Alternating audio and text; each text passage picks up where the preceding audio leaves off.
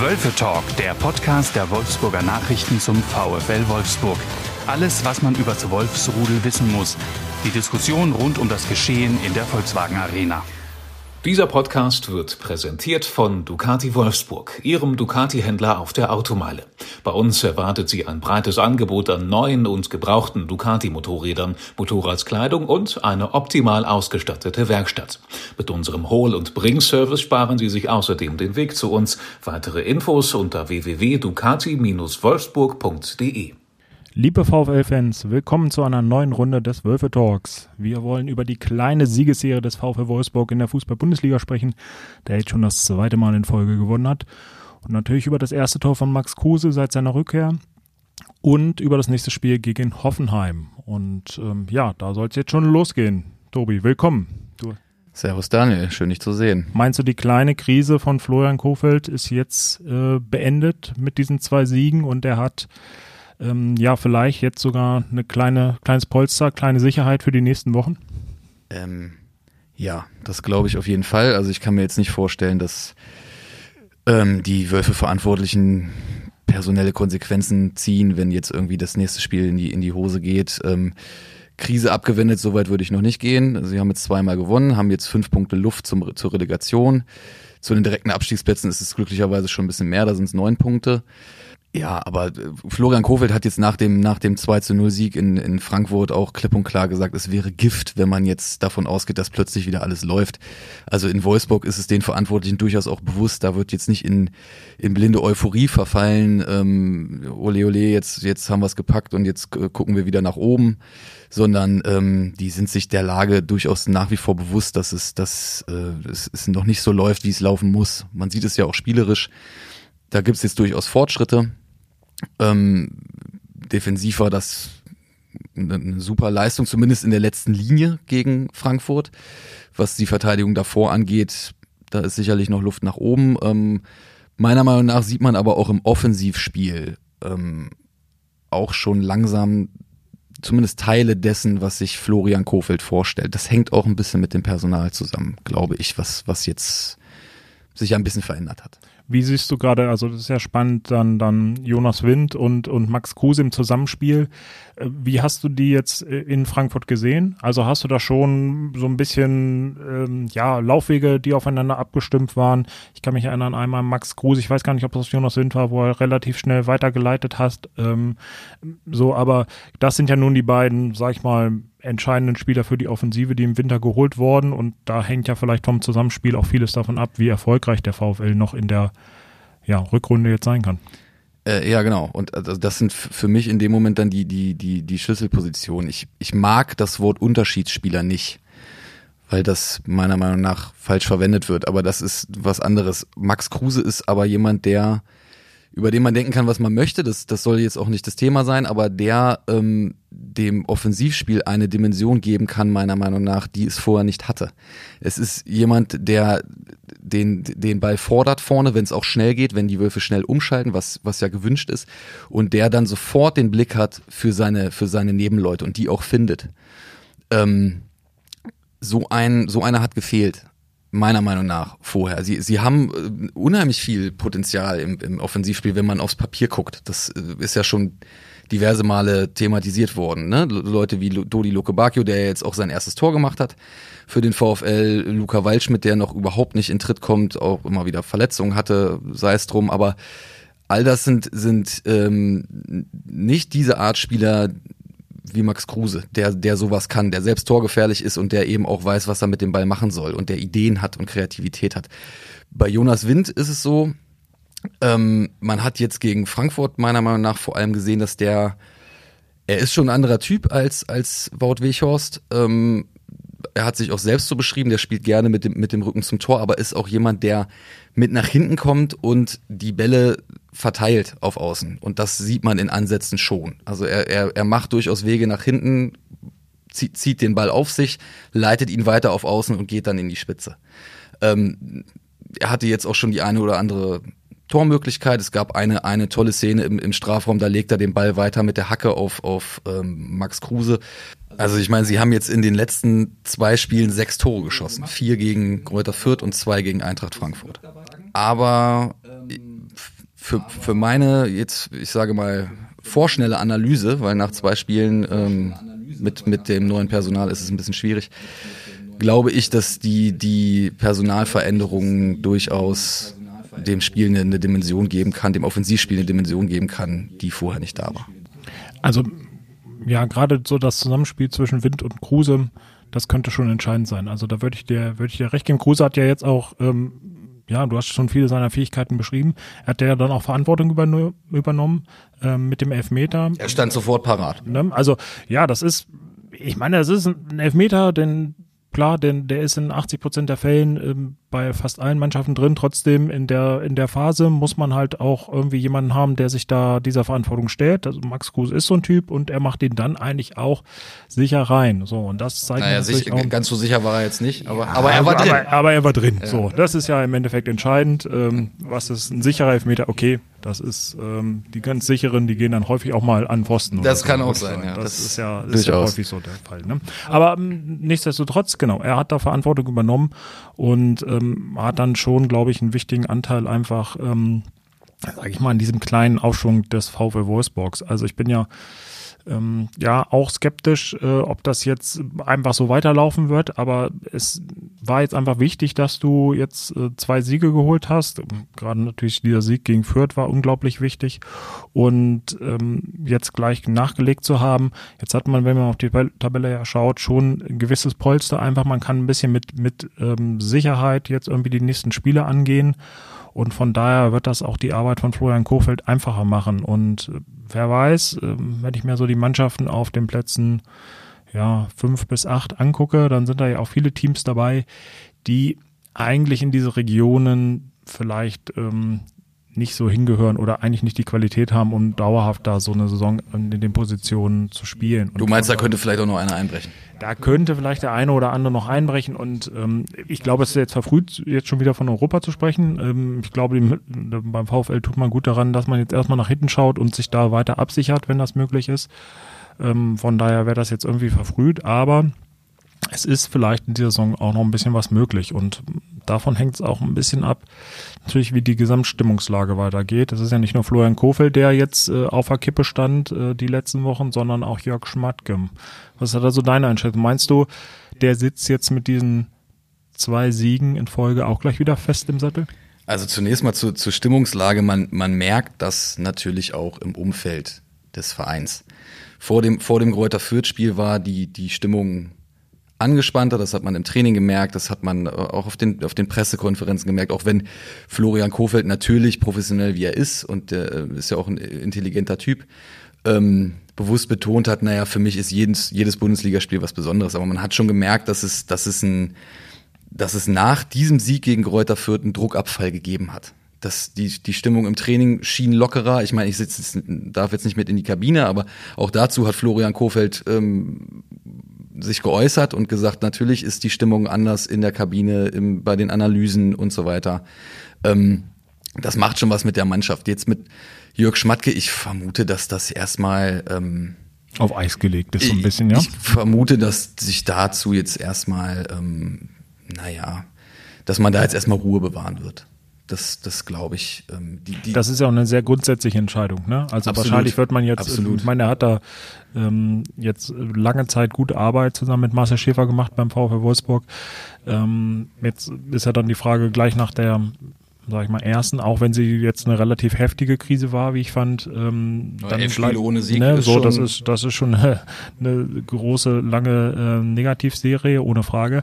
Aber die Frage ist ja dann halt, ähm, reagierst du dann gleich bei dem ersten Mal, wo es dann wirklich nicht gut läuft. So. Und von daher denke ich schon, dass man jetzt so ein bisschen abwarten wird und auch ab, das, ich finde das auch richtig und sich vielleicht dann ähm, im März ähm, mal schaut, wie es weitergehen kann, auch mit Jörg Schmatke. Und ähm, ich glaube, wenn der VfL jetzt wieder in so einen, in, in, auf einen guten Weg kommt, wo die ersten Schritte gemacht worden sind, so würde ich jetzt mal sagen, dann äh, kann ich mir auch vorstellen, dass dieses ähm, Thema Vertragsverlängerung dann doch wieder positiv entschieden wird.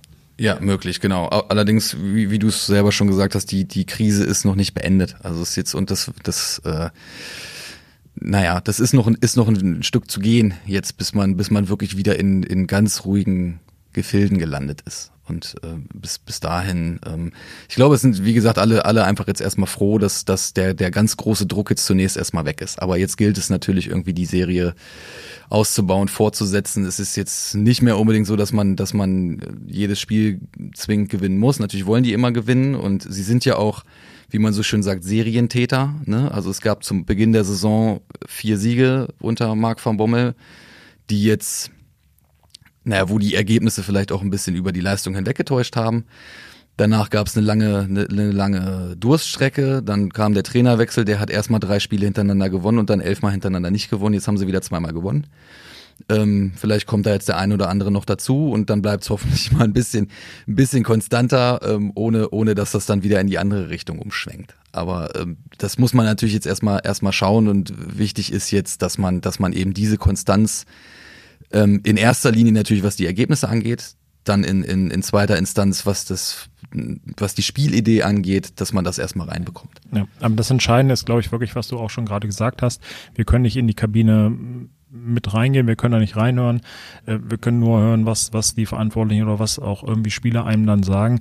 Aber es ist ja irgendwie, glaube ich, logisch, dass man auch so ein bisschen merkt, dass da Druck abgefallen ist und dass dieser, sage ich mal, also diese Negativspirale jetzt erstmal zu Ende ist, weil das war ja wirklich äh, Ende des Jahres, Anfang des, ähm, des Jahres, jetzt des neuen Jahres, ja wirklich ähm, so eine beleierne Stimmung, die sich da äh, ja, über Alarm, den VfL, Alarmstufe Rot. Ne, so über den VfL gelegt hat und man irgendwie praktisch jedes Spiel hat so ein bisschen das weiter runtergedreht, ähm, man ist immer weiter in den Keller reingerutscht, äh, dann wieder nicht gewonnen, meistens sogar verloren. So, das war natürlich irgendwie einfach eine, verdammt krasse Negativserie. Und dass du da jetzt erstmal mit zwei Siegen ähm, wie gesagt, führt natürlich als der ganz große, wichtige Punkt, weil dann wäre es wirklich schwierig, auch zu argumentieren Richtung Trainer, Richtung Geschäftsführung, wenn du, wenn du da verloren hättest oder vielleicht sogar, wenn du, wenn du mit dem Unentschieden da nur rausgegangen wärst.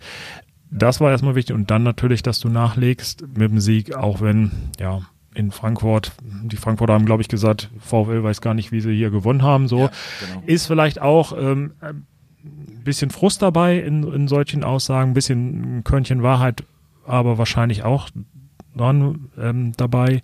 Die Frankfurter halt dann, wenn man ehrlich ist, glaube ich schon ein bisschen die Tuck aktivere Mannschaft auch waren. Wobei der VfL, weiß nicht, wie die, die Defensive gefallen hat, aber sie haben ja doch ähm, ja einigermaßen sicher ähm, konsequent verteidigt. Also das war eigentlich so ein bisschen so der auch wenn vielleicht in der einen oder anderen Aktion Glück dabei war, vielleicht der wichtigste Punkt auch nach, na, in so einem Spiel. Ja, absolut. Also sicherlich wird da in, in, bei der Aussage der, der Frankfurter Frust dabei gewesen sein, ne, als, als sie sagten, die Würzburger wissen gar nicht, wie sie hier gewonnen haben. Auf der anderen Seite muss man auch mal sagen, die Frankfurter, die hatten mehr vom Spiel ähm, die Wolfsburger sind nicht besonders gut ins Pressing gekommen. Sie haben, sie haben den Frankfurtern im Grunde zwei Drittel des Spielfeldes überlassen, aber Frankfurt hatte auch nur eine richtig gute Torchance.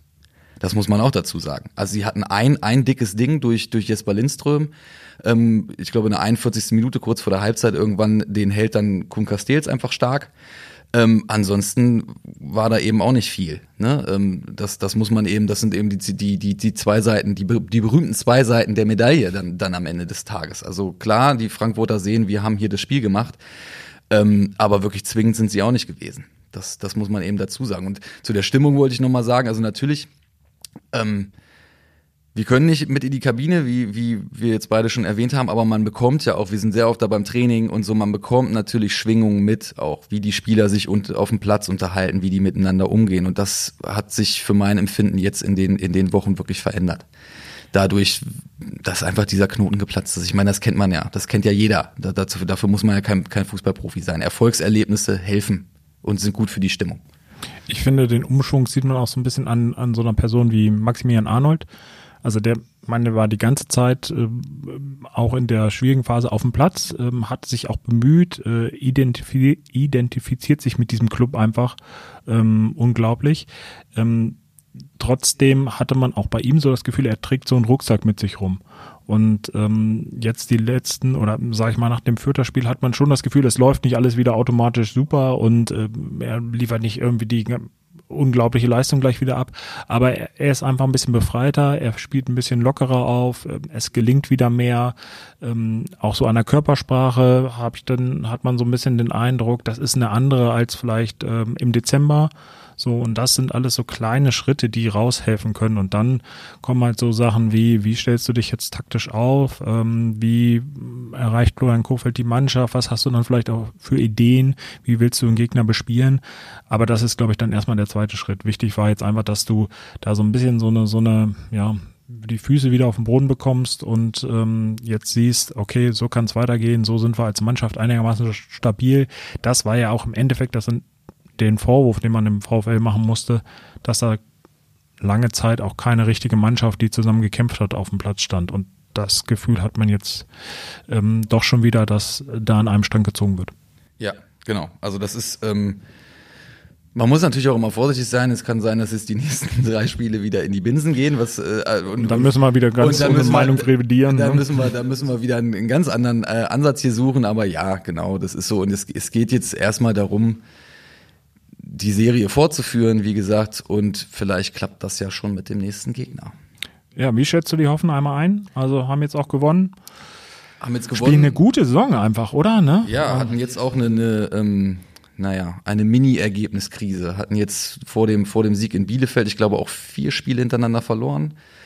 Ähm, Davon hätte der VfL geträumt. Entschuldigung, das war jetzt, das war jetzt böse. Das, das, ne? war jetzt, ja, das war jetzt, das, böse war jetzt böse, das war jetzt böse, aber ähm, wir schneiden das trotzdem nicht raus, Daniel. Ja, okay. Das, ja, das, da, da stehe ich auch zu. Ist, ist ja auch, ja. Sind, ja, sind ja die Fakten. Ja, absolut. Das sind, sind die Fakten. Die das hätten, hätten sie äh, also im, im, im Rückblick mit Sicherheit, im Rückspiegel so unterschrieben. Ja. Da kannst du, da kannst du von ausgehen, ja, die, die Hoffenheimer sind immer noch oben mit dran. Also das ist jetzt keine, ist selbstverständlich keine Rummeltruppe, aber die gibt's ja in der Bundesliga sowieso nicht. Nee, das stimmt. Ähm, wobei ich wirklich ähm, ja, beachtlich finde, wie die sich entwickelt haben. Also wenn man mal zurückguckt, ähm, Sebastian Hoeneß, als er die, glaube ich, in der vergangenen, vor der vergangenen Saison übernommen hat, da hatten die ja schon relativ viele Probleme, glaube ich, auch mit vielen Verletzten. Hatten da, glaube ich, noch die Doppelbelastung Europapokal, so da haben sie sich irgendwie schwer getan. Und man hat schon das Gefühl, dass die einfach diese Saison, trotz äh, vielleicht der einen oder anderen kleinen Mini-Krise, die du angesprochen hast, ähm, jetzt schon so gefunden haben, wirk, wirken sehr stabil, liefern immer wieder ganz gute Ergebnisse ab. Äh, ja, irgendwie ihre, ihre Identität gefunden, wie man genau, so schön spielen, spielen auch irgendwie einen gepflegten Ball und äh, von daher wird das schon, glaube ich, eine schwierige Aufgabe für den VfL werden. Ja, definitiv. Wie gesagt, klar. Also äh, einfache, einfache Gegner gibt's in der Bundesliga nicht und wenn du die Chance hast, ums internationale Geschäft mitzuspielen, und das ist in Hoffenheim so, dann willst du das natürlich wahrnehmen, auch wenn natürlich äh, Fußballspieler, Trainer und Funktionäre natürlich immer die Floskel bemühen, wir schauen von Spiel zu Spiel. Sowas hat man aber natürlich vor Augen. Ähm, das kann mir keiner erzählen, dass das, dass das nicht der Fall ist. Machen sie wahrscheinlich auch nicht. Ähm, und daher sind, sind die, tun die Wölfe gut daran, jetzt, äh, wie, wie der Trainer auch schon gesagt hat, auch nicht davon auszugehen, dass es jetzt plötzlich wieder von alleine läuft. Also die große Chance für den VfL ist natürlich jetzt so ein bisschen, dass sie sag ich mal, mit einem guten Ergebnis, einem guten Spiel gegen Hoffenheim wirklich nochmal ein Zeichen setzen könnten, dass sie wirklich ähm, zurück sind. Ne? Also wenn sie jetzt ja, nicht gewinnen oder sogar verlieren, dann sagst du, okay, das ist jetzt auch kein Beinbruch, jetzt hast du erstmal so wieder zwei Siege in der Tasche, dann steigt danach vielleicht wieder ein bisschen der Druck, das ist richtig, ähm, aber du kannst jetzt erstmal so einigermaßen befreit aufspielen und hast die Chance, wenn du das Spiel erfolgreich bestreitest, dann wirklich nochmal so ein Ausrufezeichen zu setzen, okay, wir, unten sind wir dann ähm, jetzt wirklich nochmal ein bisschen mehr Abstand und vielleicht geht nach oben nochmal, gerade wenn du eine Mannschaft gewinnst, die in einer Region steht und, und in meiner Meinung nach auch zu Recht dasteht, wo die Wölfe sich ja eigentlich aussehen. Und das wäre dann schon ein Zeichen, dass diese, diese Krise dann wirklich ähm, doch überwunden wäre. Und ähm, da haben wir ja vorhin drüber gesprochen, dass es jetzt so ein bisschen noch die Frage, obwohl es jetzt gerade sehr positiv aussieht mit diesen zwei Siegen am Stück. Ein sogenannter Statement-Sieg, willst du, willst du behaupten? das, was ich gerade alles gesagt habe, hast du jetzt mit einem Wort zusammen, hast du mit einem Wort zusammengefasst. Wo wir, wo wir bei Fußball-Unwörtern sind. Ja, aber ja, das trifft es. Du hast vollkommen recht. Dann tipp mal, was tippst du denn? Tja, ich sage 1 zu 1. Also, nee, das kannst, kannst, du nicht sagen, das will Warum ich, nicht? weil ich das auch sagen will. Ja, dann sind wir doch einer dann Meinung. Sag ich, dann, dann sage ich 2 zu 2. Ja, das ist doch ein ganz großer Unterschied, würde ich sagen. Nein, also ich glaube, das sind Unentschieden auch ähm, für den VfL okay wäre. So, also klar, keiner sagt jetzt, wir wollen nur unentschieden spielen, aber ich denke schon, was wir gerade gesagt haben, Hoffenheim, starke Mannschaft, das wird nicht einfach. Und wenn man da am Ende mit dem 1-1 oder am 2-2 von mir aus rausgeht, wäre das, glaube ich, schon ganz in Ordnung. Ja, letztes Mal haben wir daneben gelegen, ne? Gegen Fürth. Ich glaube, ich habe 2-0 gesagt und du 2-1. Ja, mein Gott. Kann nicht immer richtig Man liegen. kann nicht immer richtig liegen. Nee, würde ich auch sagen. Also von daher, Gut. bleiben wir dabei. Vielen Dank fürs Zuhören. Euren Tipp könnt ihr uns ja vielleicht in die Kommentare schreiben, wenn ihr mögt. Und ja, dann wünschen wir schöne Tage, gutes Spiel, gutes Fußballwochenende und Daniel, bis zum nächsten Mal. Bis dann. Ciao. Mehr Podcasts unserer Redaktion finden Sie unter wolfsburger-nachrichten.de slash podcast.